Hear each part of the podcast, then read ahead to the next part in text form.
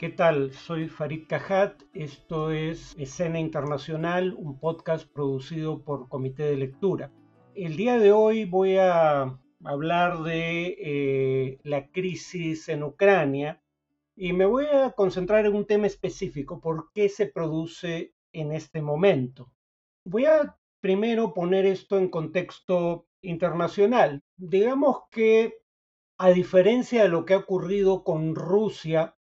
tras la disolución de la Unión Soviética a inicios de la década del 90 del siglo XX, la Unión Soviética, pese a las diferencias y rivalidades geopolíticas que tenía con las potencias de la OTAN, buena parte de las cuales son a su vez miembros de la Unión Europea, no solía utilizar el suministro de gas a Europa, occidental en ese caso, como un arma de negociación. No cortaba los suministros por razones políticas. Eso ocurre eh, recién en 2009, cuando ya era eh, en lo esencial Rusia y cuando ya gobernaba eh, Vladimir Putin. Ahora, la primera vez que el tema del gas es un conflicto una fuente de conflicto entre Europa y Rusia, no es por una diferencia política entre Europa y Rusia propiamente, sino entre Rusia y Ucrania, que ya para entonces era un Estado independiente. El punto es que casi todos los suministros de gas que iban desde Rusia hacia Europa, eh, oriental y occidental, después de la caída de la Unión Soviética, casi todos estos suministros pasaban por Ucrania. Y entonces, si Rusia cortaba el suministro de gas a Ucrania, por añadidura lo estaba cortando para el resto de Europa. La Unión Europea por eso llega a una determinada conclusión respecto a las lecciones que derivaban de esta experiencia. La primera lección es que debía diversificar sus fuentes de energía para no depender en una proporción tan alta del gas proveniente de Rusia. La segunda lección es que debería diversificar sus rutas de abastecimiento. Es decir, incluso en la medida en que siguiera dependiendo del gas proveniente de Rusia,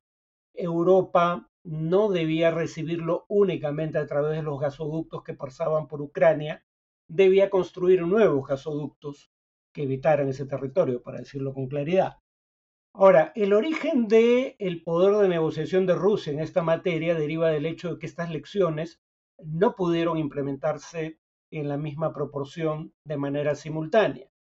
Por un lado, cuando entra en funcionamiento el último gasoducto construido, el llamado Nord Stream 2, probablemente la Unión Europea pueda evitar los gasoductos que pasan por Ucrania como ruta de abastecimiento de gas proveniente de Rusia. Pero el primer objetivo, además de diversificar las rutas, diversificar las fuentes de energía, no se ha logrado en la misma proporción. De un lado, la generación de energías renovables no ha crecido a la velocidad necesaria como para sustituir fuentes de energía fósil como el gas. Pero además, en cuanto al gas, si bien eh, países de la Unión Europea han creado desde 2009 plantas de regasificación, es decir, plantas que les permiten importar gas licuado, es decir, en estado líquido, para volver a convertirlas, a convertir los suministros en estado gaseoso al llegar a Europa, eh, ninguna de estas fuentes de energías alternativas ha podido sustituir del todo la energía proveniente de Rusia, específicamente el gas proveniente de Rusia, que sigue dando cuenta de alrededor de un tercio de las importaciones de gas de Europa, simplemente porque el gas proveniente de Rusia sigue siendo la alternativa más costo eficiente para eh, abastecer de energía a Europa. Sin embargo, aunque la reducción de la dependencia del gas ruso por parte de Europa se ha dado de manera mucho más lenta de lo esperado, es un proceso en curso. Y eso ayuda a explicar por qué Rusia utiliza, aunque no lo haga explícito, el arma del gas como herramienta de negociación probablemente este sea el momento de mayor poderío que va a alcanzar Rusia al utilizar el gas como medio de negociación. Solo por citar un ejemplo, de su punto más bajo durante la pandemia en 2020 a fines de 2021, las tarifas del gas que importa Europa habían subido un 800%.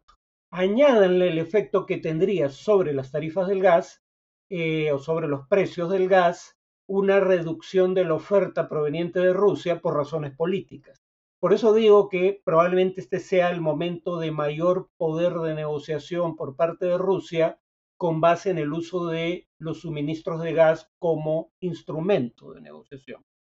Ese instrumento de negociación va a tender a perder vigencia en el futuro a medida que Europa reduzca su dependencia del gas ruso como principal fuente de energía. El segundo factor que ayuda a entender por qué ahora tiene que ver con el hecho de que desde 2014, cuando Rusia anexa Crimea, una península que era parte hasta ese momento de Ucrania, sin que el Estado ucraniano siquiera intente resistir la anexión rusa de Crimea, desde ese momento, en 2014, eh, Ucrania, si bien sigue siendo una fuerza militar sensiblemente inferior a la rusa, y eso no va a cambiar en ningún futuro previsible, sin embargo, es una fuerza militar mucho más poderosa de lo que era en 2014 por dos razones fundamentales. La primera es que desde entonces Ucrania ha recibido armamento y adiestramiento militar por parte de las potencias de la OTAN, lo cual ha aumentado su potencia de fuego sensiblemente y la capacidad operativa de sus tropas. Pero además, desde 2014, no tanto por lo que ocurrió en Crimea, pero sí por lo que ocurrió en la región conocida como Donbass, en el este de Ucrania, una zona que en este momento tiene eh, una eh, milicia prorrusa en control de buena parte de la región, pero que ha peleado contra milicias, sean parte de las fuerzas regulares, sean milicias irregulares, pero que coordinan con el Ministerio del Interior ucraniano, decenas de miles de milicianos ucranianos han tenido experiencia de combate desde 2014 hasta ahora, lo cual contribuye a reforzar lo que ya dije, el hecho de que Ucrania es una fuerza militar mucho más poderosa ahora que en 2014 por las armas que ha recibido la OTAN, pero también por el adiestramiento de la OTAN y la experiencia de combate en el Donbass. Entonces, mientras más tiempo pase, probablemente mayor será la capacidad de Ucrania de infligirle a Rusia un costo por el uso de medios militares para conseguir sus fines políticos. No voy a hablar en esta ocasión de cuáles son esos fines políticos, es un tema que dejaré para eh, un siguiente podcast, pero sí diré eh, lo siguiente.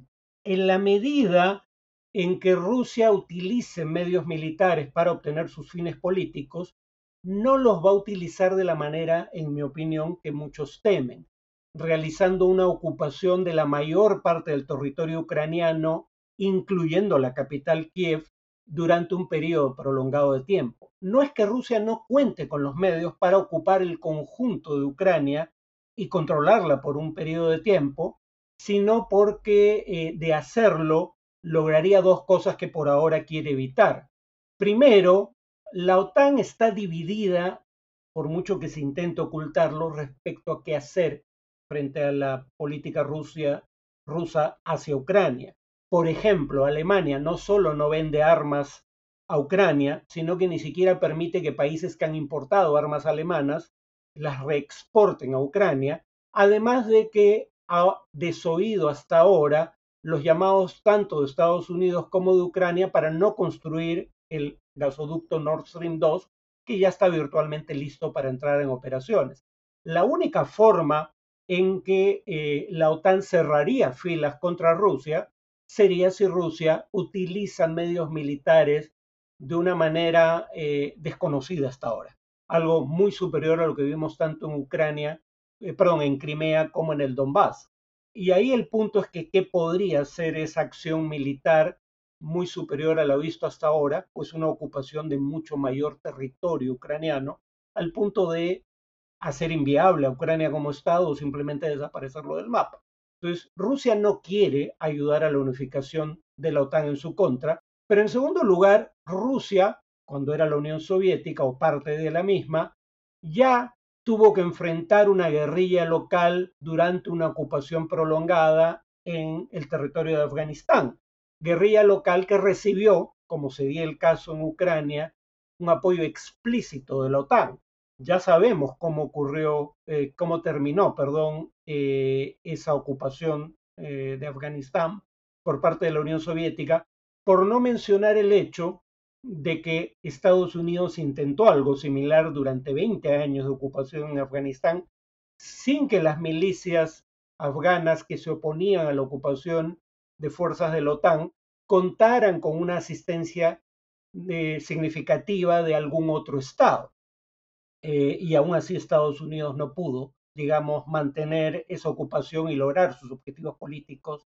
en Afganistán. Es de suponer que algo similar ocurriría en la eventualidad de que Rusia intente ocupar la mayor parte de Ucrania por un periodo de tiempo indefinido. El costo a largo plazo sería insostenible para la economía rusa, que habría que recordarlo, y con esto termino por hoy, es la doceava economía del mundo. No es ni siquiera una de las diez mayores economías del planeta. Esto ha sido todo en este podcast de Escena Internacional, eh, podcast producido por Comité de Lectura. Nos vemos en una próxima ocasión.